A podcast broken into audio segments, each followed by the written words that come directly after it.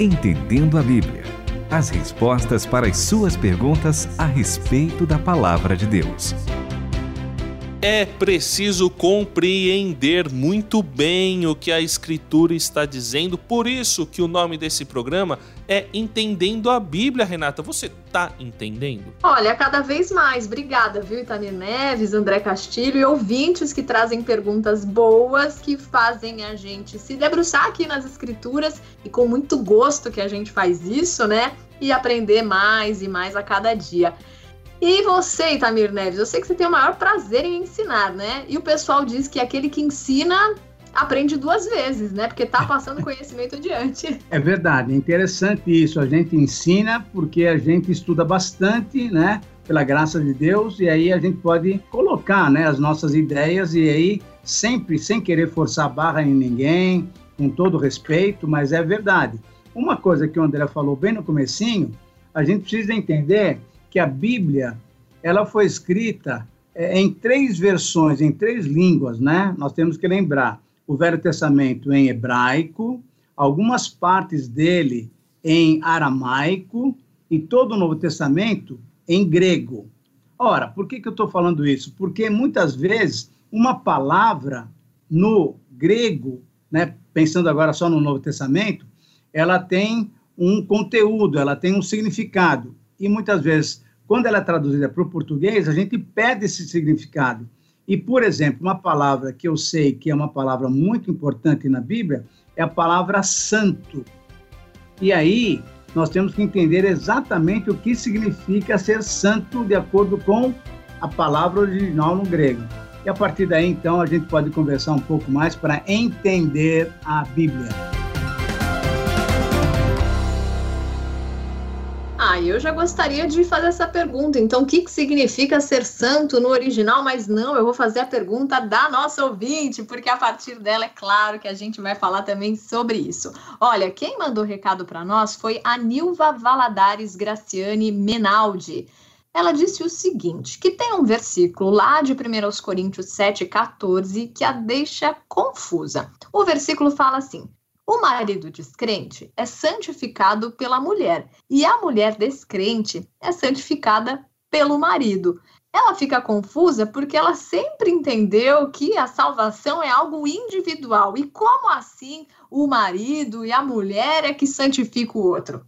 Pois é, tá escrito, né? Aqui, ó, 1 Coríntios 7,14, vou até ler numa outra versão, na Almeida 21 porque o marido incrédulo é santificado por causa da mulher, e a mulher incrédula é santificada por causa do marido crente. E o versículo continua: de outro modo, os vossos filhos seriam impuros, mas agora são santos. E eu lembro da palavrinha em hebraico kadosh, são separados. Então, é óbvio, sim, o marido é santificado, ou a mulher é santificada, e até os filhos são santificados, professor Itamir. Está certo? Está certo.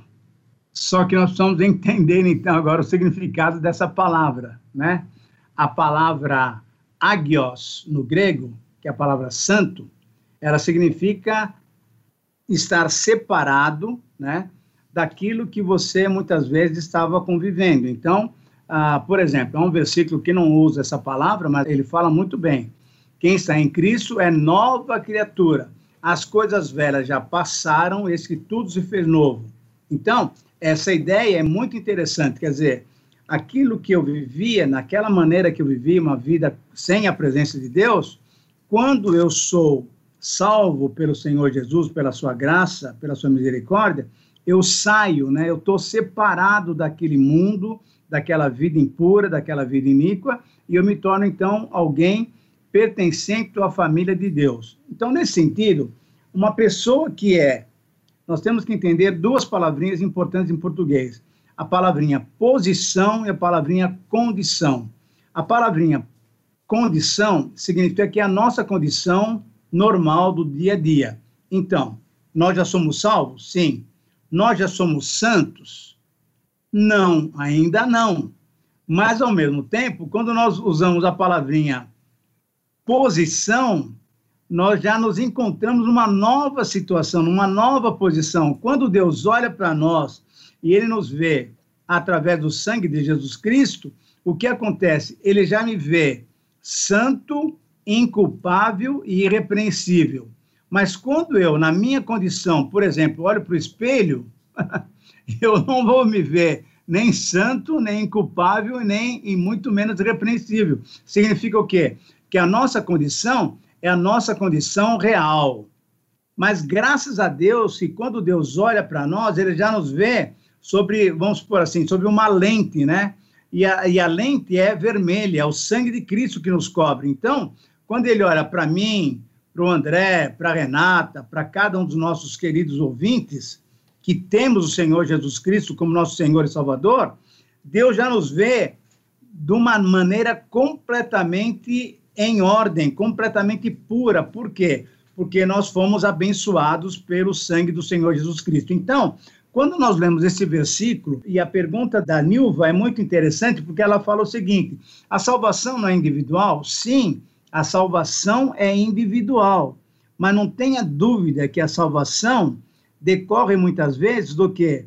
De uma palavra, de um apoio, de uma palavra de testemunho, de um apelo. Então, o que acontece é que quando essa pessoa, a mulher descrente, ela tem um marido crente, ela tem um marido que crê, e esse marido é abençoado por Deus, o convívio na casa vai trazendo bênçãos para ela também. Isso é, o seu coração vai pouco a pouco se amolecendo e o Espírito Santo vai convencendo ela que ela precisa receber o Senhor Jesus. Não é o esposo que vai levar ela para Cristo, é o Espírito Santo, mas o esposo vai dar um testemunho. E se a mulher for crente e o marido descrente, a mesma coisa. Assim, a maneira bonita da esposa se submeter, ser uma, uma dona de casa jóia, uma esposa especial, o marido vai começar a perceber, puxa, essa vida que a minha esposa está vivendo é uma vida que vale a pena. O Espírito Santo começa a convencê-lo para que então ele também aceite a Cristo, porque a salvação é individual. E a mesma coisa com os filhos. Os filhos também são abençoados, são santificados nesse sentido. Os pais, sendo cristãos, podem abençoar os filhos, levando-os até o Senhor Jesus Cristo. Continue conosco, entendendo a Bíblia.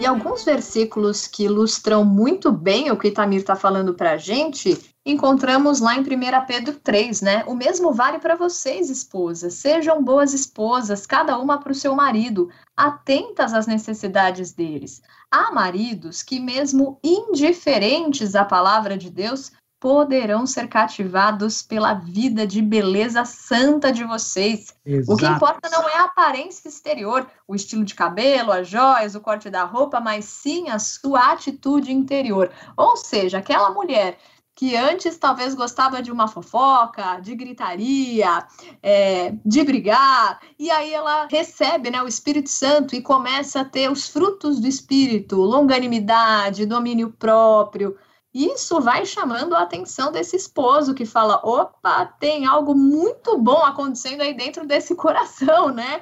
E através das palavras, de tudo que sai da boca dela, ela vai podendo pregar o evangelho com a própria vida, né?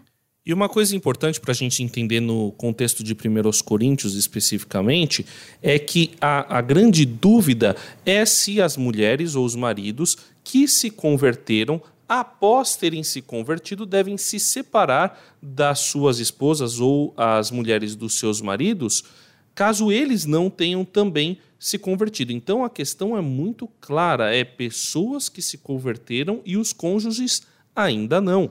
Então, o que Paulo diz? Não, permaneçam casados, a não ser que o cônjuge queira se separar por causa da sua fé, aí deixa ele livre. Agora, caso contrário, mantenha-se porque justamente o seu testemunho, as suas palavras vão levar o evangelho para dentro da sua casa, certo, professor Itamir? Corretíssimo, André. É muito bom, muito bom você ter colocado esse detalhe, porque Paulo está mostrando no capítulo 7 todo. A relação né, de um cristão dentro do casamento. E é exatamente isso. Se um marido ou uma esposa se convertem, creem no Senhor Jesus Cristo como seu Senhor e Salvador, e o outro cônjuge ainda não, a minha colocação, o meu dever como cristão, não é me separar. Ah, ele não aceitou a Jesus, eu vou embora. Não, nada disso. Eu fico, eu dou um bom testemunho e aí espero que o Espírito Santo vá trabalhando no coração dele para que então ele também se converta, porque a salvação é individual. E se ele quiser ir embora, se a pessoa que não é crente ainda, se a pessoa que não se converteu ainda quiser ir embora, paciência, é uma pena, vai embora. Mas o cristão não, o cristão fica em casa para se tornar uma bênção para o seu cônjuge e para os seus filhos também. Exatamente essa é a colocação. A salvação é individual, mas o testemunho que eu posso dar pode ajudar os meus familiares a se tornarem cristãos. Quando eu penso a respeito disso daí, Tamir e Renata, e você que está nos ouvindo também, é sobre você santificar, mas neste sentido de você levar a palavra através do seu testemunho, eu lembro de dois textos a parábola do grão de mostarda, em que Jesus diz que o grão de mostarda começa pequenininho e vira uma árvore, é justamente desta maneira. O evangelho ele começa a partir do coração de uma pessoa e a partir deste coração transformado, do testemunho e da palavra, ele vai se espalhando e vai transbordando e transformando toda uma sociedade. Em Atos 1:8, que Jesus fala: ó, vocês vão receber poder do alto e serão minhas testemunhas em Jerusalém, Judéia, Samaria e até os confins da terra.